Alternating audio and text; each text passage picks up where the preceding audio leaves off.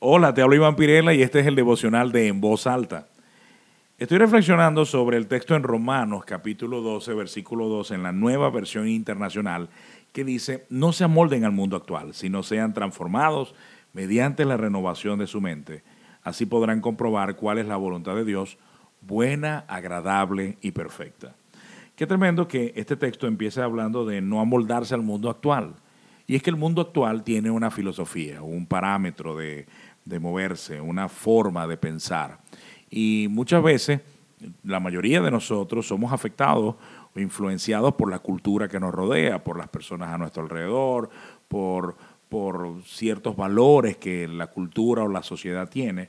Pero el apóstol Pablo dice, no se amolden a esa manera de pensar. Y no nos podemos amoldar porque el reino de los cielos tiene una manera de pensar que muchas veces dista bastante de la manera de pensar de nuestra cultura y de nuestra sociedad actual. Y muchas veces yo creo que nos hemos dado cuenta que la cultura, eh, y menos nuestra cultura actual, camina en la misma dirección que camina Dios. Entonces no nos podemos amoldar al mundo actual porque el mundo actual no sigue a Dios, sigue sus propias eh, hambre, sus propias eh, filosofías, sus propias, su ego, su, su, egoísmo, su forma de pensar. De hecho, muchas veces esta cultura que nos rodea sigue mentiras que para ellos son verdades, pero para nosotros son claras mentiras. Entonces no nos podemos amoldar al mundo actual, sino más bien dice el texto, sean transformados. Transformación, qué palabra tan interesante, porque viene de una palabra griega que es la palabra metamorfosis. Eh, la hemos escuchado mucho porque tiene que ver con el cambio de una oruga a una mariposa.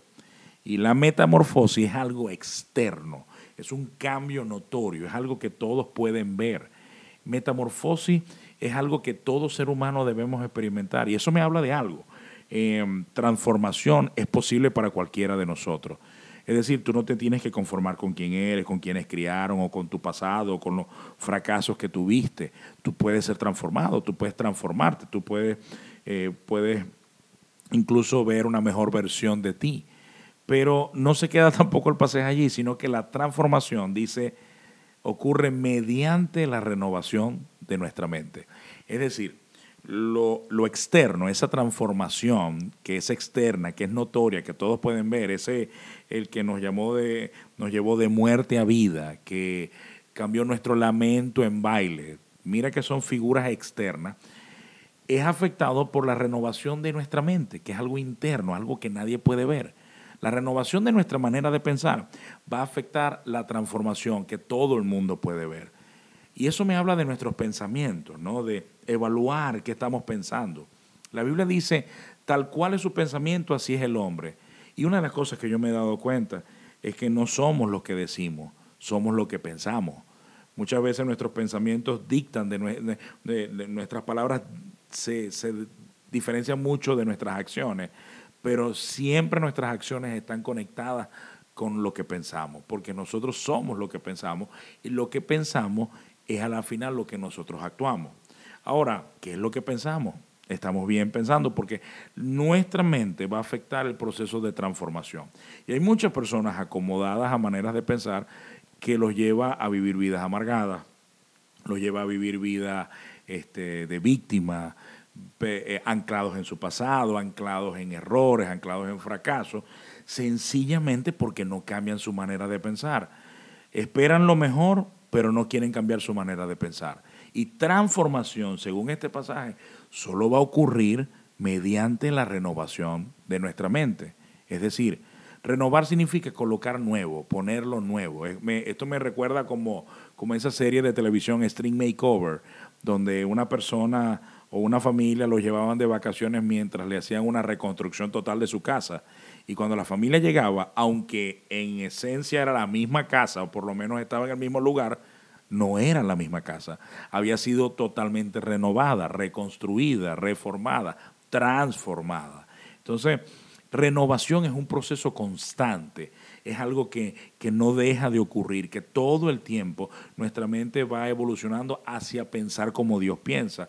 Y todo esto nos va a llevar a un proceso de transformación que antes caminábamos hacia una dirección y ahora nuestra manera de pensar nos lleva hacia la dirección correcta. De hecho, Pablo asegura algo. Él dice, tenemos la mente de Cristo. No dice que la tendremos o la tuvimos, dice que la tenemos. Qué tremendo ese pensamiento porque me, lleva a reflexionar sobre que tenemos acceso y la posibilidad de pensar como Él, ¿no? de, de mirar las cosas como Él las mira, de ser afectados e influenciados por la manera como Él piensa. Esto es tremendo.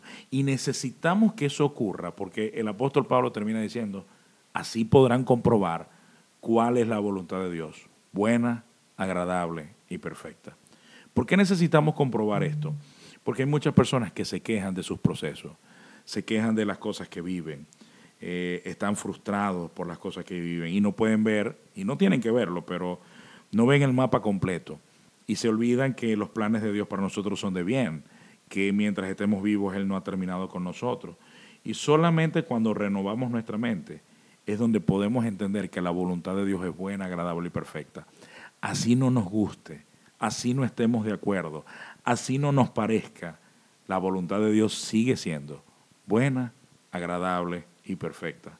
Pero eso solamente va a ocurrir cuando venga una renovación de nuestra manera de pensar y que afecte todo lo que somos y produzca una transformación. Así que oro para que no te conformes y traigas una renovación a tu forma de pensar. Y qué mejor manera que leer lo que Jesús ha dicho. Cada vez que Jesús dijo, el reino de los cielos es semejante a, ahí Él te está diciendo cuál es su manera de pensar. Busca todos los textos que tengan que ver con esto y trata de aplicarlos en tu vida. Y en ese momento vendrá transformación y comenzarás a ver la voluntad de Dios de una manera distinta. Buena, agradable y perfecta. Ese fue el devocional de voz alta, te habló Iván Pirela.